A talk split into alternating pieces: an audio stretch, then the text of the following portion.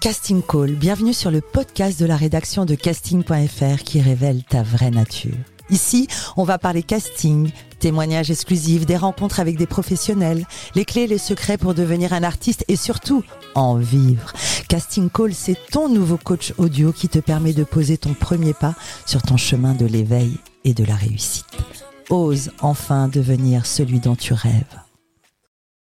Bonjour et bienvenue sur Casting Call, le podcast de la rédaction de casting.fr. Je suis Soledad Franco et aujourd'hui j'ai le plaisir de recevoir une femme qui incarne ce dont rêvent tous les acteurs et actrices, ceux qui veulent en faire leur métier et en vivre. Un agent, enfin plutôt une agente, c'est important pour elle. Enfin, une agente passionnée par son métier, fondatrice de l'agence Colette. Elle représente des comédiens et comédiennes, adultes, ados et enfants, mais aussi des réalisateurs, des metteurs en scène, des scénaristes et des auteurs. Une femme engagée. Le temps est irréversible. Écoutez l'interview de Colette pour saisir votre chance, dégager un peu plus d'audace et oser devenir celui dont vous rêvez. Son récit est très inspirant. Je l'ai rencontré dans un moment spécial de la vie d'une actrice. J'ai le plaisir de recevoir aujourd'hui Colette Tostivin. Bonjour Colette. Bonjour Trédad. La devise de ce podcast est Ose devenir celui dont tu rêves. Qu'en est-il pour toi ce juin 2023 euh, bah écoute, moi je pense que je, j'ai la même devise. Je dis souvent euh, deviens qui tu es. Donc euh, c'est assez proche. Qu'est-ce que tu pourrais dire de ce parcours et de ce que tu es devenu, toi euh, Que j'ai suivi euh, mon instinct, euh, mes besoins, et que j'ai répondu à, à, un besoin aussi, à une, vocation. Je pourrais parler de l'ikigai. Je ne sais pas si vous connaissez l'ikigai, qui est un concept japonais. C'est quand notre profession rejoint notre mission et la vocation. Et donc, du coup, bah, j'essaye de trouver justement ce centre qu'est l'ikigai où euh, ce que j'aime faire, ce pourquoi je suis payée et euh, les besoins du monde sont à un endroit très précis, comme une cible euh, quand on tire à l'arc. Donc c'est un, endroit qui, est, qui est une cible. Et ma cible, justement, c'est de faire mon métier, mais aussi de répondre aux besoins du monde. Tu as toujours eu une âme de leader. Tu aimais être délégué de classe. Raconte-nous un peu ton enfance. Est-ce que tu viens d'une famille artistique? Est-ce que tu quel genre d'enfance as-tu eu? Bah non, je ne viens pas d'une famille artistique. Je viens d'une famille euh, ouvrière. Euh, donc. Euh, tu as grandi dans quel coin? Dans le 77 et je suis la quatrième et dernière de la fratrie. Ouvrière, ça veut dire que tes parents faisaient quoi? Mon père était mécanicien et ma mère était coiffeuse. Donc, euh, donc voilà, moi je suis la quatrième, on est quatre enfants, et euh, un garçon et trois filles.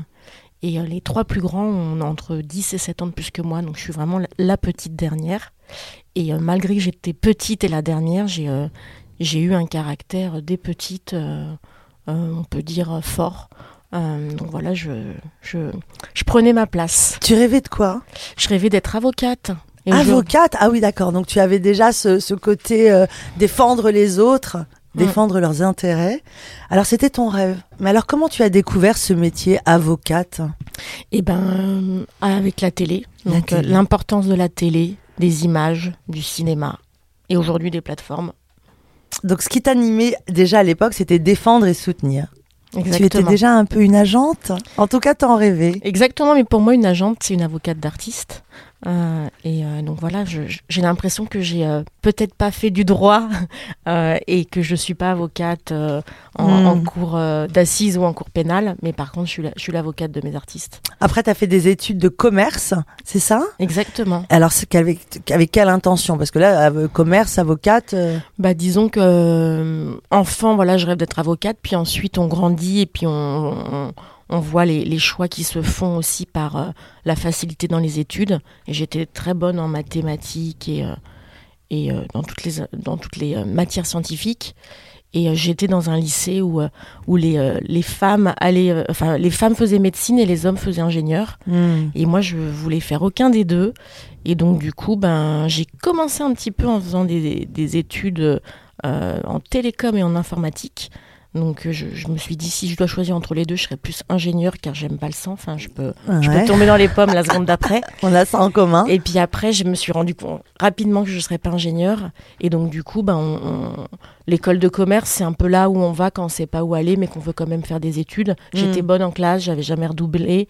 Euh, j'étais une bonne élève, déléguée de classe, mm. euh, celle qui lève la main quand le prof a à peine fini de poser la question. Donc tu as eu un, itinéraire professionnel euh, dans la com, le marketing, l'événementiel. Tu as bossé chez Logicom, Virgin Mobile, euh, Bouygues. On imagine euh, un boulot plutôt classique de 10h à 19h au, bureau. Comment tu appréhendais ce quotidien chez toi? Bah, je disais que enfin ce que je pense c'est que je me posais pas de questions et je dirais que j'ai commencé à construire ma vie sans poser de questions et donc du coup à juste suivre un chemin qui est un peu tout tracé quand on sort de l'école euh, dans nos vies pro et dans nos vies personnelles. Donc j'étais euh, euh, en effet dans un couple, dans un couple classique. avec un homme que j'aimais pas vraiment et un travail que j'aimais pas vraiment, enfin que j'aimais sans aimer quoi en tout cas. Les injonctions de la vie, ces routes toutes tracées, il faut se marier, il faut avoir un bon job, etc. Voilà, j'étais totalement dans ça. Nous sommes beaucoup à être dans ça souvent. Et qu'est-ce qui s'est passé? Eh ben, je dirais que c'est euh, l'anniversaire des 30 ans, 30 ans ou quelque chose comme ça. D'accord. C'est qu'à un moment, euh, je commençais à vieillir, les années passaient et je me suis dit c'est marrant. Je suis pas très heureuse dans mon couple, je suis pas très heureuse à mon travail. Euh, et donc du coup, j'ai commencé à, réfléchir et à me dire ben comment on fait pour être heureuse ou est-ce que là j'ai juste 30 ans et je serai comme ça jusqu'à mes 80 ans? Et en vrai ben je me suis dit non enfin c'est pas possible donc j'ai euh, d'abord euh, quitté mon compagnon, puis ensuite euh, j'ai quitté mon travail et j'ai un peu réinventé ma vie. Je dirais que j'ai déconstruit ma vie pour la reconstruire avec qui j'étais et ce que je voulais vraiment. Tu as trouvé du sens et tu as trouvé le véritable moi, c'est ça? Exactement. C'est-à-dire l'acceptation de qui tu étais. Alors qui est Colette? Qui je suis? Ah, bah, Je suis une femme, comme tu disais, engagée. Je suis passionnée par ce que, par ce que je fais. J'aime la vie. Euh, j'aime les gens, j'aime les relier entre eux. C'est-à-dire que je pense que j'aime encore plus les relier que qu'autre chose. C'est-à-dire que j'adore présenter un ami à une amie, un comédien à un réalisateur, de voir des gens qui se rencontrent. J'aime être témoin de cette scène-là. Et des fois, je n'ai même pas besoin d'y participer. C'est-à-dire que j'ai juste de le voir, d'être témoin de ça, je, sens que ça me remplit de, de joie. Et j'ai vraiment le talent du machine maker. Donc en effet, j'ai monté une agence artistique, mais il y a beaucoup de mes amis qui m'avaient demandé si j'allais monter une agence matrimoniale. Parce qu'on cherche un travail dans la vie, mais souvent on cherche aussi l'amour. Donc je sais que c'est deux, euh, deux endroits où, où, en tout cas les gens m'imaginaient. Et comment ce métier est, venu à moi euh, ben, enfin, comment je suis venue au métier ben, C'est plutôt que le métier est venu à moi. C'est-à-dire que depuis euh, de nombreuses années, bien avant l'agence Colette, on me disait souvent que j'étais une agente. Pourquoi? Parce que j'ai déjà trouvé un ami sportif, un sponsor, j'ai déjà trouvé à des artistes des contacts pros, j'ai déjà trouvé à, une amie euh, autrice, un éditeur. Et donc c'est vraiment ce que je te disais, le talent du machine maker. Euh, cette capacité à connecter des gens. Mais euh, malgré moi, c'est-à-dire que même des fois, j'organise un dîner et, suite à ce dîner-là, il y, y, a un entretien pour un job qui se fait ou, ou une date pour un couple hétéro, homo. Donc en vrai, c'est malgré moi, des fois, je, sens juste que voilà, j'ai envie de voir ces gens-là et que ces gens-là, en vrai, peuvent s'entendre et on ne sait jamais ce qu'il advient, des fois des associations. C'est l'amour de l'autre et la satisfaction de voir des vies accomplies, c'est ça qui te nourrit, c'est ce que j'entends, mm. c'est ce que tu dégages en tout mm. cas. Alors comment on fait pour décider, parce que donc tu, comment c'est né? Je crois que tu as organisé des dîners dans le milieu artistique, c'est ça? Parce que dans ces métiers qu'on imagine peu artistiques, quoique inventifs, puisque pour être dans la com, le marketing, il faut avoir des idées, mais... Euh, pour être dans le milieu artistique, euh, c'est vrai que lorsqu'on n'est pas trop du milieu, parfois c'est compliqué d'aller voir un réal, d'être en relation avec euh, des directeurs de casting, euh, dans, le cinéma par exemple. Comment tu as fait pour créer ton réseau? Ben, Deux choses. Déjà, je suis partie du fait que c'était pas compliqué. C'est-à-dire que je me suis dit c'est simple. Donc déjà, ça change tout quand, dans l'idée, on se dit pas que ça va être compliqué, on, se dit que ça va être simple. Et c'est vrai, tout est simple en général. et donc, euh, je dirais que ça c'est le premier point. Et le deuxième point, c'est que j'ai euh, cofondé une association qui s'appelle Éclore, et on faisait des rencontres ciné-débat. Ça rebondit un peu sur les questions que tu me posais avant. C'est que je suis partie du principe qu'on n'était pas très heureux au travail. Donc du coup, j'ai eu euh, un engagement associatif à côté qui me permettait du coup de respirer. C'est pour ça qu'on voit dans mon profil des, années dans, le privé, parce qu'en vrai, je cherchais aussi le sens à côté, euh, notamment dans le milieu associatif et culturel. Et donc, du coup, j'ai eu un réseau euh, dans l'audiovisuel qui était plutôt dans, le milieu culturel et associatif, qui était en parallèle de mon, de mon travail. Et, euh, et du coup, quand je crée l'agence Colette, c'est un peu un oreca. C'est que du coup, entre mon association, ma vie pro, mes talents et ce que je ressens que le monde a besoin, il y a un moment, je me dis, mais en vrai, si on mélange tout ça, ben, ça crée l'agence artistique Colette. Éclore, c'était quoi cette association? Éclore, Quel joli mot. Merci. Alors ça s'écrit avec un K. Euh, on n'a pas voulu l'écrire avec un C, ça s'écrit avec un K justement pour faire un pas de côté et c'est pour faire bouger les lignes du monde du travail. Donc qu'on soit artiste, qu'on soit président d'une entreprise, qu'on soit directrice financière, qu'on soit chauffeur de taxi, c'est comment on, fait bouger les lignes dans notre milieu du travail, parce qu'on voit bien que le milieu du travail est un milieu dysfonctionnant. Euh, il y a beaucoup de burn-out, il y a beaucoup de reconversion, il y a beaucoup de, de crises de sens. Euh, ça a marché pendant des années. Euh, comment tu l'expliques? Comment je l'explique? Bah, Je l'explique que, que en, vrai, dans l'histoire, il y a un moment, il a fallu consommer et qu'il y a eu la révolution industrielle, qu'on a commencé à créer des jobs pour créer euh, des biens de consommation et que du coup ça a créé plein plein plein de jobs d'entreprises, de services ou de produits et que en gros on a on, a créé une société mais on n'y a pas forcément réfléchi avant de la créer. On, a suivi, euh, tu parlais des injonctions, il y a les injonctions que suivent un humain, mais que suivent aussi des fois des entreprises et un milieu, et qu'aujourd'hui, bah, on ne remet pas en cause le système de l'entreprise, le système de l'éducation, euh, et pourtant, c'est des, euh, des systèmes qu'on voit d'extérieur euh, malades. On voit des décrocheurs scolaires, on voit des décrocheurs professionnels. Moi, le nombre d'amis qui qui démissionnent, qui font des ruptures conventionnelles, qui partent faire des congés sympathiques parce que voilà, ils, trouvent un, un intermédiaire. tu disais tout à l'heure que c'était aussi un parcours que tu avais eu. Enfin, je pense que on est nombreux. On est nombreux et la nouvelle génération est très inspirante, c'est qu'ils n'ont pas envie de faire ça. Donc, et ne serait-il pas une question de singularité qui n'est pas valorisée aussi, l'acceptation de l'autre tel qu'il est? Totalement, la diversité qui n'est pas acceptée, l'altérité. Chose fondamentale dans les écoles aussi. Euh, souvent les enfants qui sont entre guillemets différents, alors qu'ils sont pas différents, ils sont juste euh, un peu plus inspirés, un peu plus sensibles, etc. On les met de côté, alors que souvent c'est peut-être les talents de demain. Totalement. Tu, euh, bah, tu vois, tu, as compris, Éclore, tu viens de gagner une adhésion. Justement, parlons de Colette. Pourquoi ce nom, ton agence Colette? Donc l'agence Colette, pourquoi elle s'appelle Colette? Alors ce n'est pas parce que je m'appelle Colette, mais c'est vrai que je m'appelle Colette, c'est pourquoi je m'appelle Colette. Donc on peut remonter à, l'origine, bah, pour cette autrice qui était une femme engagée, pionnière, qui, euh, qui a été connue notamment pour les, livres qu'elle a écrits, dont elle a repris les droits, parce que c'est des livres qu'elle écrivait, mais c'est son mari qui les euh, signait. Hein, il l'enfermait euh, au grenier pour qu'elle écrive le prochain tome. je vous invite à regarder le film qui s'appelle Colette, justement, qui raconte son histoire. Donc comment elle a repris en main sa vie, comment elle a fait du théâtre, comment c'était une femme à une époque où on avait les cheveux longs qui s'est coupé les cheveux au carré, et ça a fait un, ça a fait grand bruit dans le, dans la jet set parisienne de l'époque et elle portait des pantalons. Euh, suite à son divorce, elle trouve l'amour avec une femme et à l'époque, paraît être euh, passé d'hétérosexuel à homosexuel. Euh, c'était c'était mais c'était non accepté comme ça parfois l'est aujourd'hui aussi. Hein. On pense à Georges Sand, on pense à Camille Claudel, on pense à Frida Kahlo et tant de femmes. D'ailleurs, toi, tu ne veux pas qu'on dise de toi agent, mais agente. Exactement, parce que des fois j'ai certains de mes acteurs ou actrices qui me disent euh, agent, et du coup je leur dis bah maintenant si tu m'appelles agent, je vais t'appeler euh, acteur quand c'est une femme, et je vais t'appeler actrice quand tu es un homme. en gros, euh, le verbe est créateur, et c'est important d'appeler un chat un chat et une chatte une chatte, et il ne faut pas justement vouloir tout masculiniser. je suis une agente. Euh, j'encadre des euh, acteurs et des actrices, des réalisateurs et des réalisatrices, des auteurs et des autrices. Euh, le mot autrice, il date du XVIe siècle et, et on l'a oublié.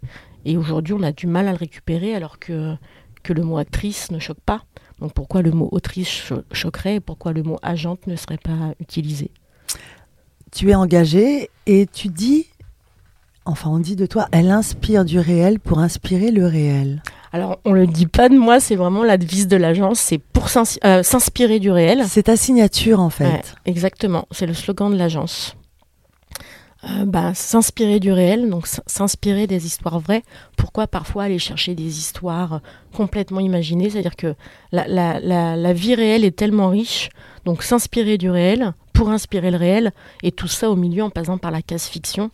Donc j'ai une agence artistique où principalement les projets d'audiovisuel sont des projets de fiction, et aussi c'est euh, aussi bien quand on raconte une histoire vraie de passer la case fiction justement pour, euh, pour faire rêver les gens, pour parfois pour l'auteur ou l'autrice s'éloigner de son histoire qui des fois peut être des histoires euh, difficiles. Et, euh, et, donc du coup, c'est comment voilà, on, on, on, part du réel, parce que la réalité est riche, on va en la faire la, faire grandir, faire rêver les gens, parce que les gens euh, vont regardent la télé et vont au cinéma pour ça aussi. Et comment après on les fait réatterrir pour inspirer le réel. Qu'est-ce que j'entends par inspirer le réel? C'est impacter, euh, impacter la société. Comment on, inspire euh, les gens. je pense que c'est aussi ce que tu fais avec ton podcast. C'est. Tu as créé ton agence avant le Covid. Exactement. Comment tu vécu ce moment Le Covid, ça t'a permis de, travailler, de t'inspirer, de développer ou ça a été un moment difficile pour toi?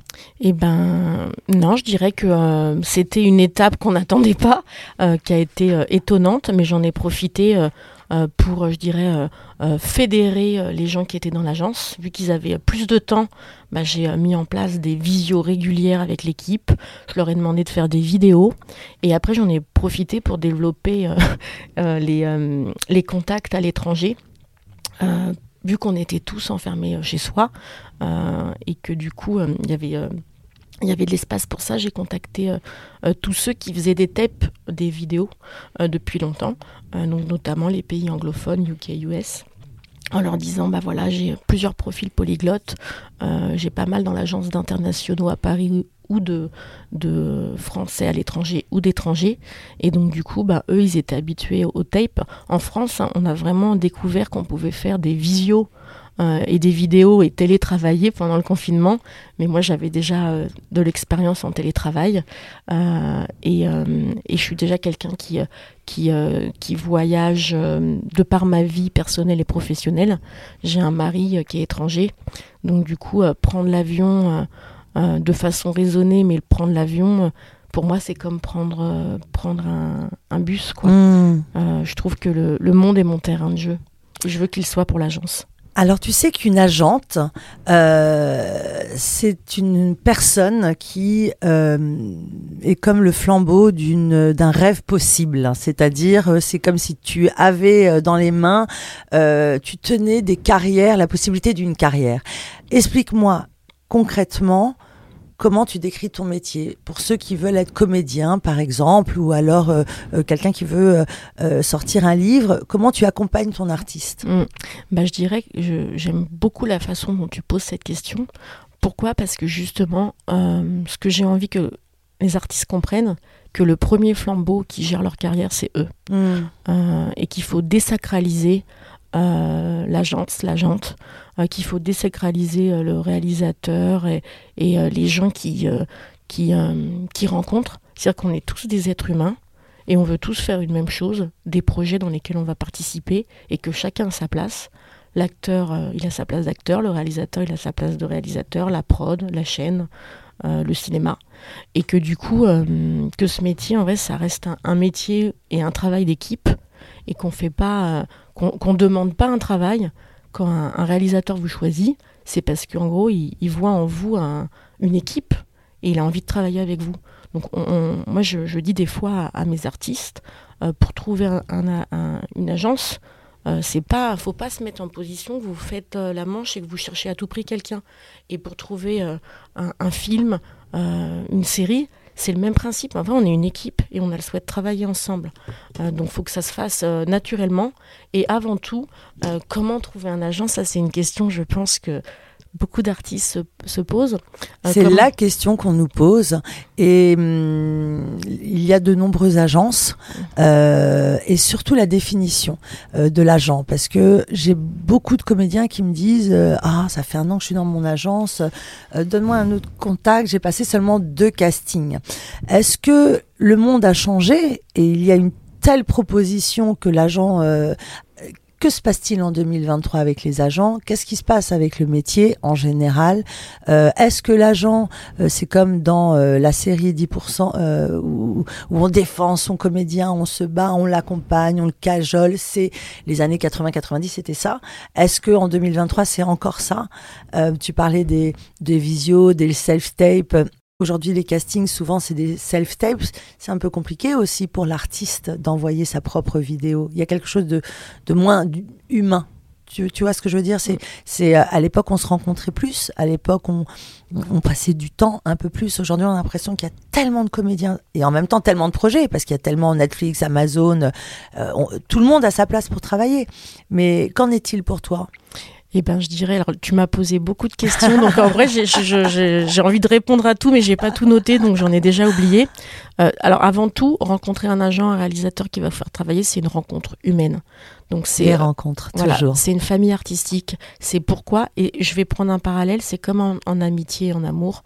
Pourquoi on a envie de passer sa vie avec quelqu'un? Pourquoi on a envie d'aller au cinéma et au resto avec des amis et de partir en vacances avec eux? Eh ben ça va être le même principe avec un film ou avec une agente.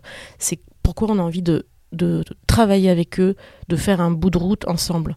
Donc déjà, c'est pas euh, quand on cherche une agence, c'est pas je contacte les 150 euh, agences euh, d'agences artistiques, pas du tout. C'est comment je veux être dans cette agence-là ou cette selon ses valeurs, selon ses valeurs, selon l'énergie de, de l'agente ou de l'agent. voilà, moi j'ai mon énergie, donc. mais comme avec des amis et comme en couple, quand on est avec quelqu'un, c'est qu'on sent qu'il y a une alchimie relationnelle.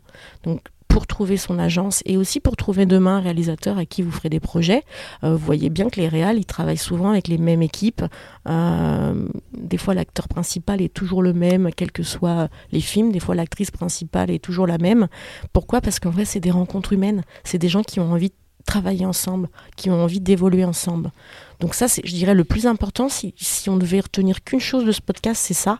C'est qu'il faut rencontrer des gens et, euh, euh, et, avoir une alchimie artistique et professionnelle avec eux pour, pour pouvoir travailler avec eux.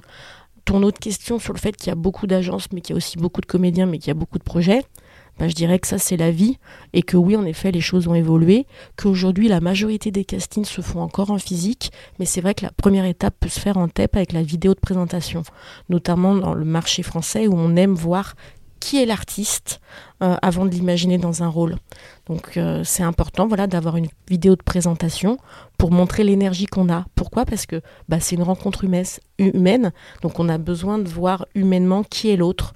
Moi je sais que parfois beaucoup de directeurs et directrices de casting me demandent les, les Instagram ou tout simplement ils googlisent les, euh, les, noms. Les, noms pour voir qui est la personne au-delà de sa photo de book comédien et comédienne. Hmm. Euh, qui es-tu euh, quand tu n'es pas maquillée et, comment parles-tu dans tes stories pour voir en, gros si tu as une énergie d'extraverti, d'introverti, de, voir un peu la, la, vibration de la personne. Et donc du coup, on, fait un travail qui est assez complexe. C'est dans le divertissement. Euh, beaucoup de gens sont comédiens par loisir. Hein. Euh, des gens euh, sont au théâtre de leur ville. Et, mais c'est aussi un métier. Donc c'est comme tout métier. En fait, ça demande de, la connaissance, de comprendre les enjeux de ce métier, de comprendre qu'il y a beaucoup de demandes. c'est aussi un métier qui fait rêver. parce qu'on monte, on monte des tapis rouges, parce qu'on est à la télé, mais en gros, ceux qui sont à la télé, c'est ceux qui ont, qui ont travaillé pour ou qui ont le potentiel pour. On oublie que, que certains artistes qu'on vénère, bah en gros, il y a 10 ans, 20 ans, et eh ben, ils étaient dans des euh, petites séries à faire des petits rôles. Euh, et que, euh, en vrai, c'est un chemin. C'est-à-dire qu'on ne fait pas un marathon si on n'a pas fait quelques jogging avant. on n'a pas un rôle principal si on n'a pas eu des journées par-ci, par-là de tournage. Et en gros, c'est un métier qui est dur. Donc, c'est un métier, si on n'est pas passionné, c'est difficile. Euh, j'ai aimé dans ta question et dans ton intro du début, quand tu dis euh, comment faire ce métier et en vivre. Mais quand on commence le métier d'acteur, on ne peut pas en vivre.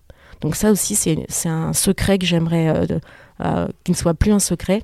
C'est que quand on commence à être acteur, faut aussi faire d'autres choses qui sont proches de l'acting mais qui sont pas de l'acting. Donc par exemple faire de la voix off ou faire euh, faire euh, à côté de la pub et puis aussi voilà je sais pas être prof de être prof dans des écoles faire des séminaires prise de parole en public dans l'entreprise c'est à dire qu'il faut avoir d'autres activités à côté, mais qui viennent servir votre activité.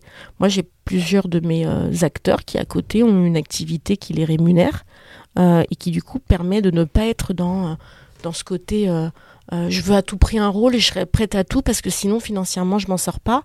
Et sinon, aussi, mentalement, c'est très dur.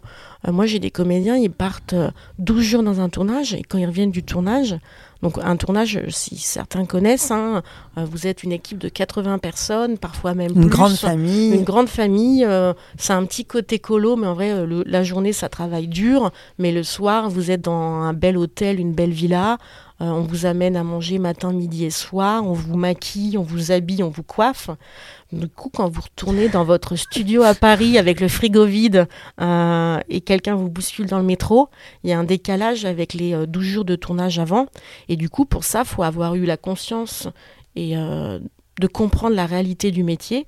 Et il faut avoir justement à côté peut-être une formation de prise de parole en public, en entreprise, qui vous donne une respiration, qui vous montre aussi un autre milieu et qui fait partie de votre travail.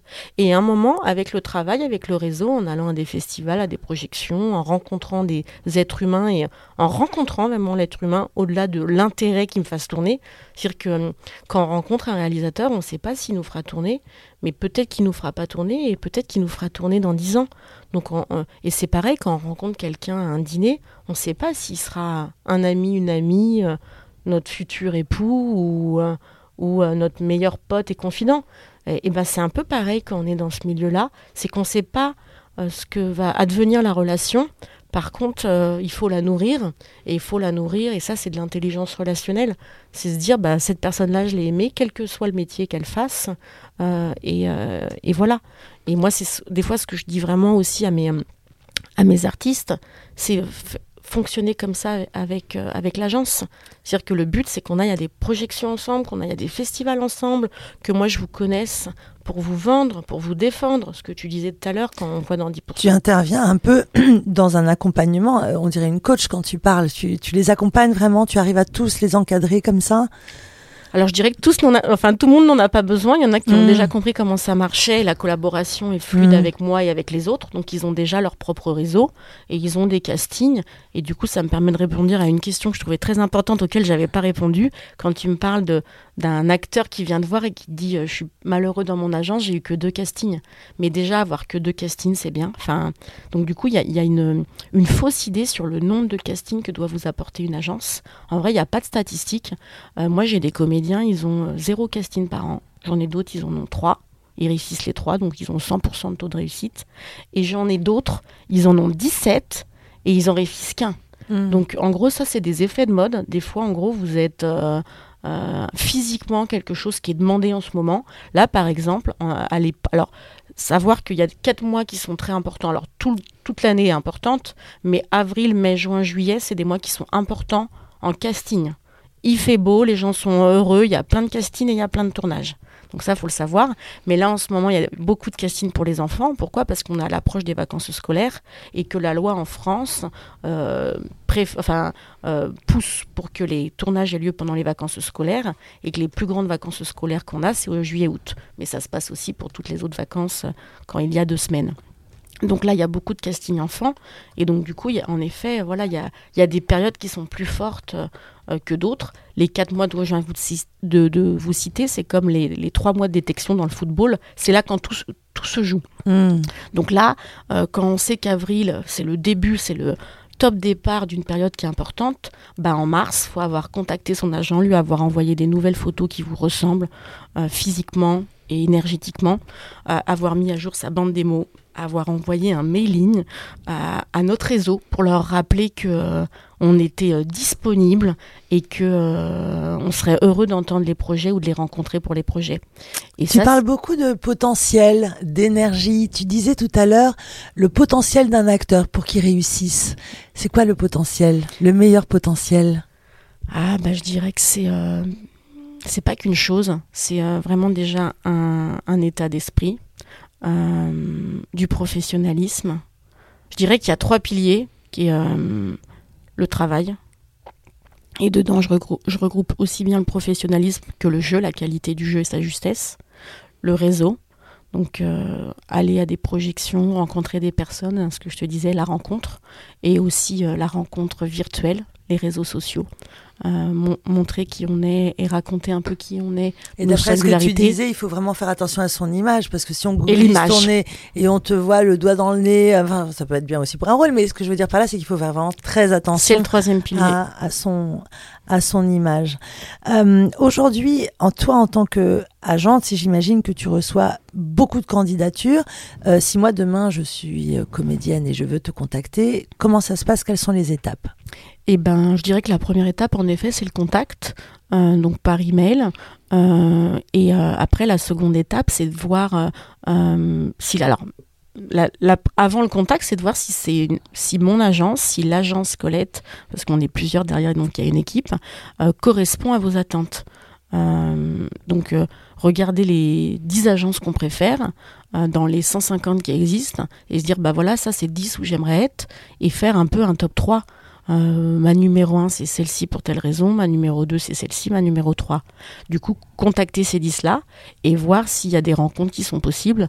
Euh, moi, par exemple, là, aujourd'hui, euh, je suis à ton podcast, mais le 6 juillet, je suis à une masterclass. Donc, en vrai, si vous êtes un, artiste qui, qui, veut rencontrer une agence, il faut vraiment la rencontrer. En vrai, on ne recrute pas par email ou via une vidéo qu'on a vue sur Instagram. Euh, c'est un métier de rencontre, donc il faut plus que ça. Et on va bosser ensemble, on va aller à des festivals ensemble.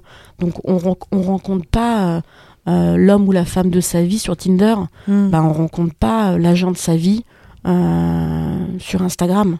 Hmm. On peut sentir que la personne nous intéresse, comme un match Tinder, et je prends volontairement euh, une métaphore que tout le monde va comprendre, enfin j'espère, euh, parce que et parce qu'elle est simple et qu'elle est en même temps marrante.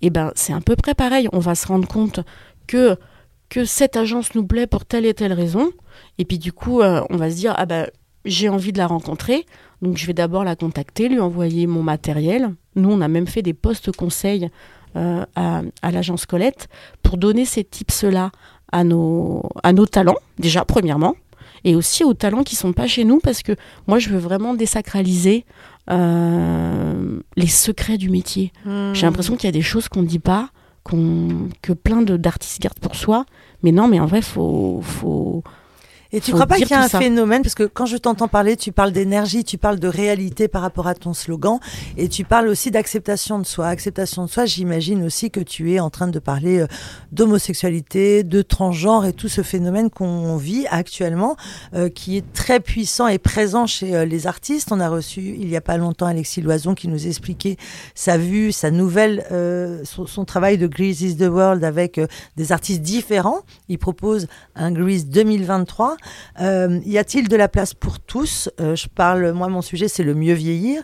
Euh, par exemple, les femmes de 50 ans et leur place au cinéma aussi, leur place dans, notre société. J'ai l'impression qu'il y a un mouvement.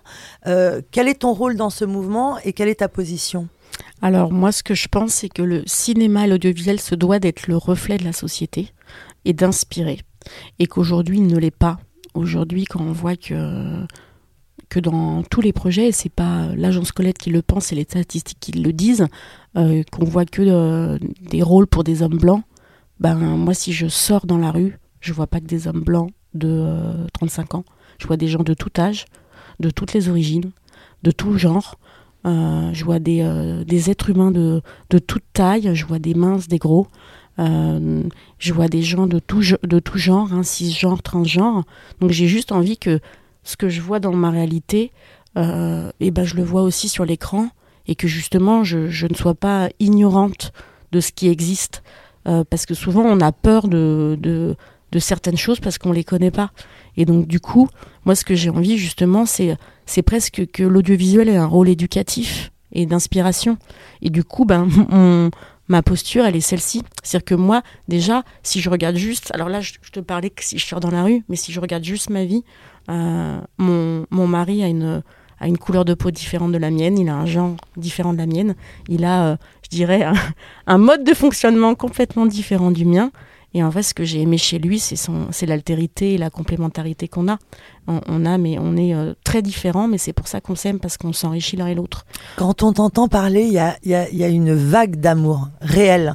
Euh, moi, j'aime bien dire, j'aime les gens gentils. Pour moi, c'est pas du tout péjoratif. j'aime l'amour et tout ce que ça peut dégager en amitié, etc.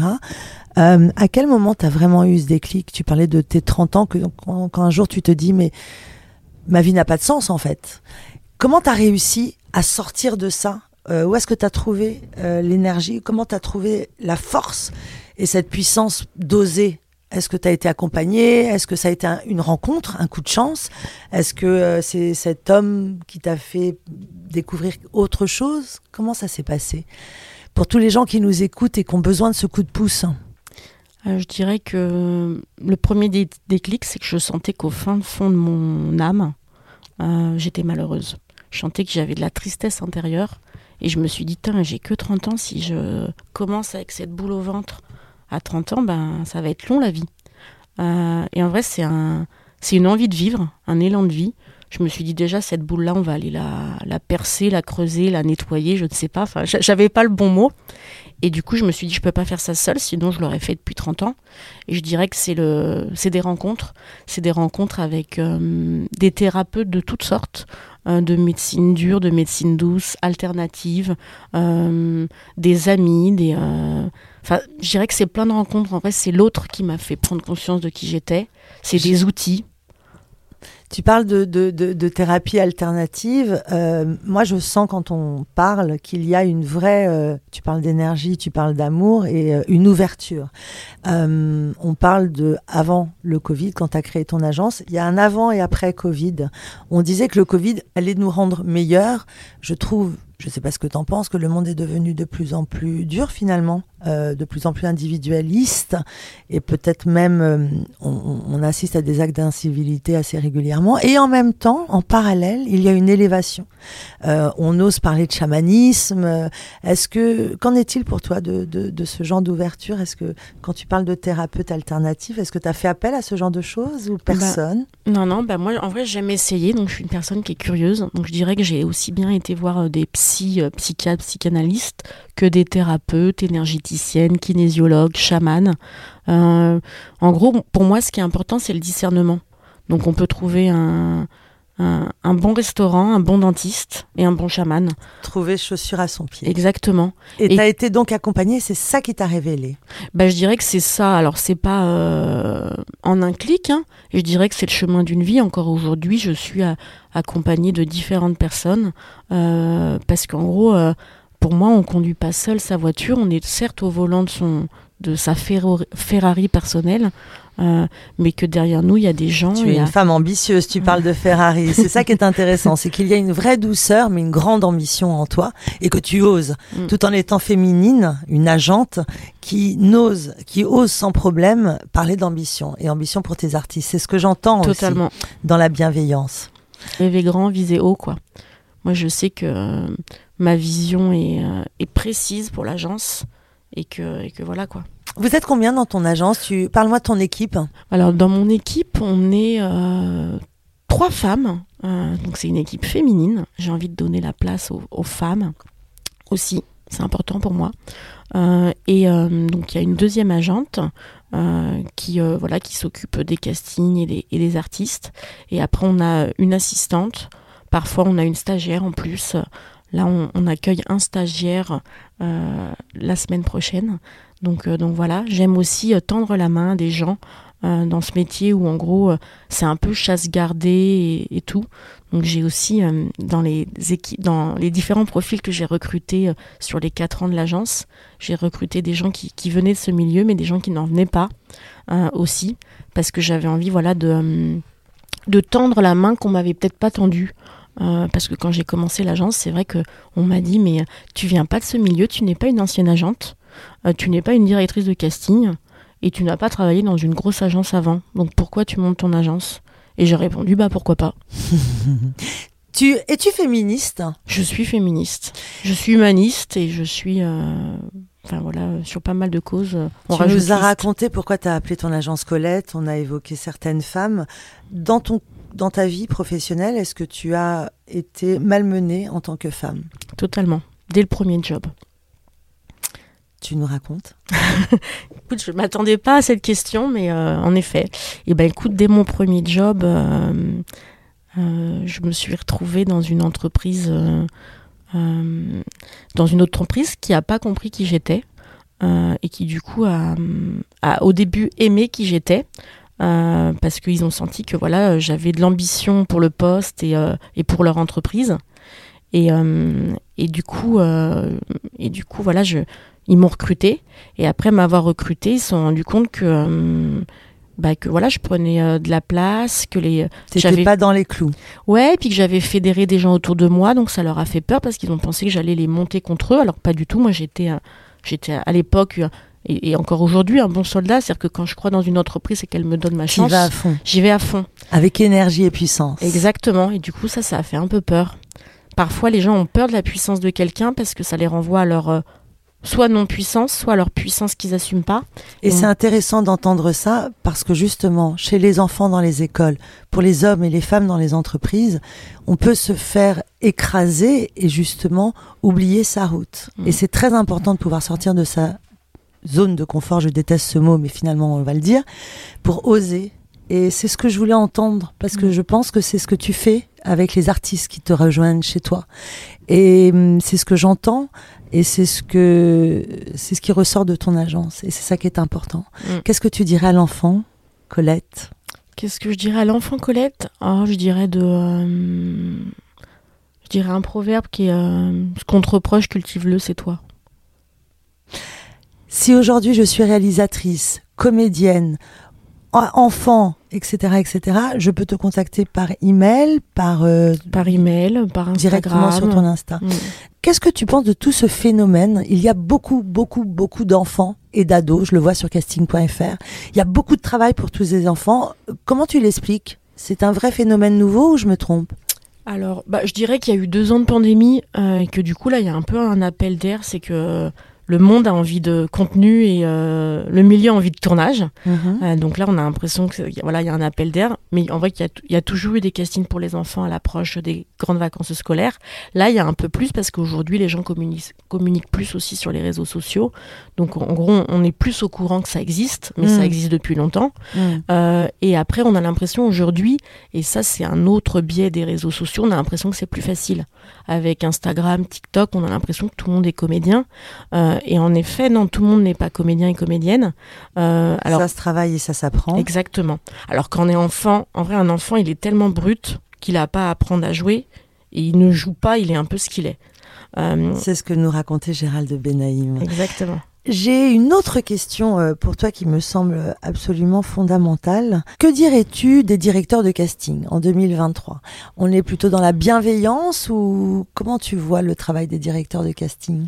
Bah, je dirais qu'ils sont un intermédiaire, clé entre euh, les agences, les artistes et aussi entre les euh, productions et les réalisateurs ou réalisatrices, qui sont les chargés de recrutement, enfin voilà, les, un directeur de casting, c'est un chargé de recrutement dans le monde, de dans le monde privé. Hmm. Donc ils ont vraiment ce rôle de recrutement, ils font un travail qui est, qui, est, qui, est, important. et certains sont plus modernes que d'autres. Mais ça, c'est pareil chez les agences, c'est pareil chez les réals et c'est pareil chez les prods. Certains prennent plus de risques que d'autres. Et euh, bah, je pense que de l'échange qu'on a, moi j'aime plutôt les gens qui prennent les risques, qui veulent travailler différemment et qui sont ouverts. Et je dirais, bah ça c'est un peu comme avec les êtres humains. Je sais que je vais être plus facilement avec, ami avec quelqu'un qui, euh, qui, a, qui, a, une ouverture d'esprit qu'avec quelqu'un qui est assez fermé et qui, qui recrute des gens qui lui ressemblent. Est-ce qu'une agente accompagne ses artistes en casting? Euh, Non, non, un, un, un, un, talent, il va seul en casting. Et par contre, c'est bien qu'il l'ait préparé qu'un coach. Euh, c'est-à-dire que moi, j'ai aujourd'hui beaucoup de mes talents. Je leur dis, euh, quand c'est un jour, ok. alors moi, si, si, je vais plus loin, quand c'est un jour de tournage, je trouve qu'on devrait passer que par la tape. Euh, et qu'on ne devrait pas euh, faire perdre du temps au directeur Alors là, tu soulèves un vrai, vrai, vrai sujet. Mm. Euh, bah, je vais donner mon avis. La, ouais, c'est bien. Parce que la, la, la, tape, souvent les artistes nous disent c'est trop douloureux. Toi, tu penses qu'au contraire, c'est utile et plus facile? Moi, Alors, moi, je pense qu'en gros, tout euh, tout est un travail. C'est-à-dire que faire une tape, c'est un travail. aujourd'hui, parce qu'il faut savoir euh, mm. la lumière. Enfin, moi, je vois, ils mm. se prennent la tête. Justement, aujourd'hui, on va prêter euh, à un artiste une, une salle qu'on a, et il se prend la tête, la lumière. C'est un sacré. Ils produisent un truc. Mm. Est-ce que, est-ce qu'on peut demander ça à un, comédien ou il est juste là pour jouer? Parce que là, on lui demande de se mettre en scène, travailler la lumière. Enfin, c'est. Je trouve que c'est laborieux. Qu'est-ce que tu en penses bah, alors, il y a des directeurs de casting qui disent juste je veux une tape et ça s'arrête là. Il y en a d'autres qui disent euh, je veux une, une, tape mais je vous donne un mode d'emploi. Euh, et donc voilà.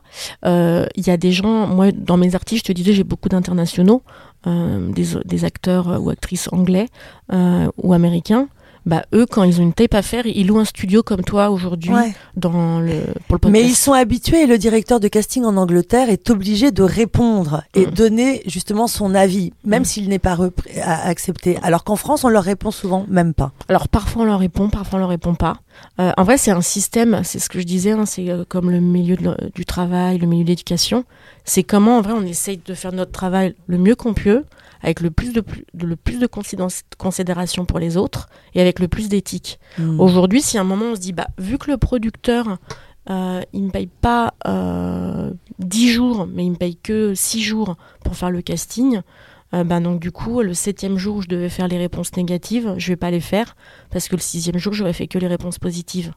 Donc du coup, euh, bah, du coup moins de temps pour faire les choses, donc on fait que ce qui est prioritaire et on mmh. oublie le non prioritaire. Et en plus, c'est des métiers où on est très sollicité.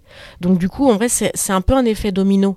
La prod euh, considère un peu moins le directeur de casting, le directeur de casting considère un peu moins l'agence et le talent.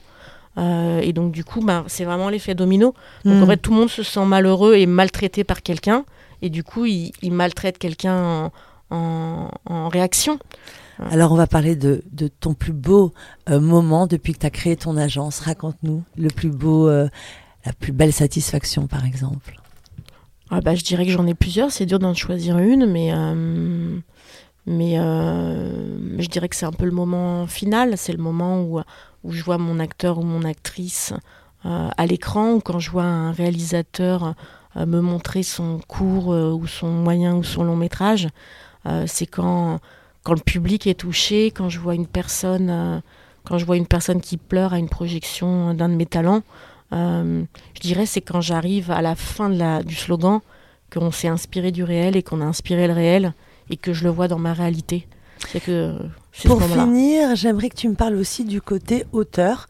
Euh, donc toi, tu, tu tu... Moi, demain, j'ai envie d'écrire un bouquin, je te présente le projet et tu vas le défendre auprès d'une maison d'édition, c'est ça? Alors, c'est pas totalement ça, mais ta question, elle est intéressante pour, euh, pour un auteur ou pour tous les métiers.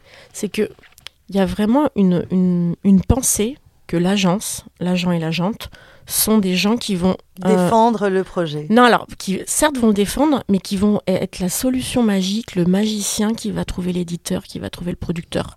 Parfois oui, mais parfois non. En vrai, c'est ce que je te disais. Tu vas désacraliser. Euh, écoutez bien, parce que justement, c'est ce qu'on dit. C'est l'agent. Tu, tu, vous représentez. Je te disais tout à l'heure, euh, le tout est possible en fait, la mm. réalisation d'un rêve. Mm. Ben vraiment, c'est-à-dire que demain, tu écris un livre. Euh, bien sûr, tu, tu me l'envoies. Moi, je vais peut-être connaître trois éditeurs qui pourraient être intéressés, donc je vais leur envoyer ton mail et leur dire voilà, c'est une de mes artistes, faut vraiment que tu lises son livre. Et si ça t'intéresse, rencontre-la pour l'éditer. Mais va falloir que tu fasses la même chose. Et ça, des fois, alors ça c'est pour un livre, mais c'est pareil pour un scénario, c'est pareil pour un projet, et c'est pareil pour euh, si t'es acteur.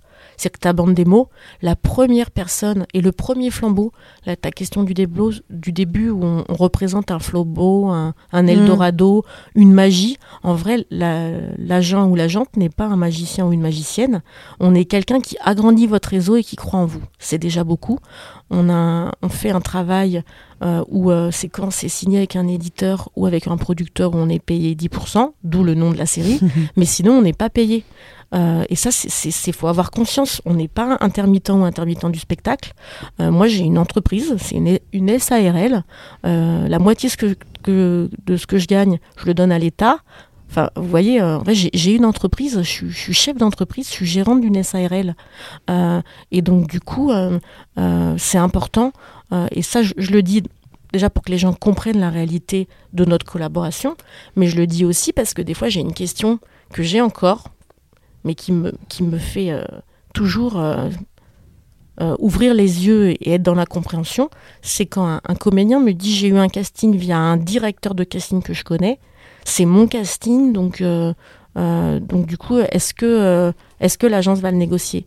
Alors déjà, un, on n'est pas que des fournisseurs de casting et on est dans une collaboration. Est-ce que si on est en couple et que quelqu'un nous offre un canapé et qu'on le met dans l'appartement commun, on se pose cette question-là En vrai, c'est une collaboration, donc ce qui arrive de moi est pour nous deux, ce qui arrive de toi est pour nous deux. Euh, et c'est pareil avec un éditeur, c'est pareil avec un projet. Euh, enfin voilà. Et surtout que nous, nous ne sommes pas que des fournisseurs de casting, nous sommes des négociateurs de contrats et des euh, coachs de carrière. Donc c'est là où, il y a vraiment des fois une incompréhension de qui est l'agent. Hmm. On n'est pas non plus un prestataire de service. Coach de carrière et négociateur de, de contrats. Et tout ça est un équilibre. Tu parlais aussi de ton métier où on vous met sur un piédestal en disant Waouh, elle a sa cape, elle va y arriver, la superwoman. Alors que j'ai un ami producteur qui racontait qu'il avait fait un burn-out après le, le Covid parce que vous avez une sacrée charge. Mm. Merci de nous avoir éclairés. Colette, à très bientôt et merci pour ce précieux moment. Merci Soledad. À bientôt.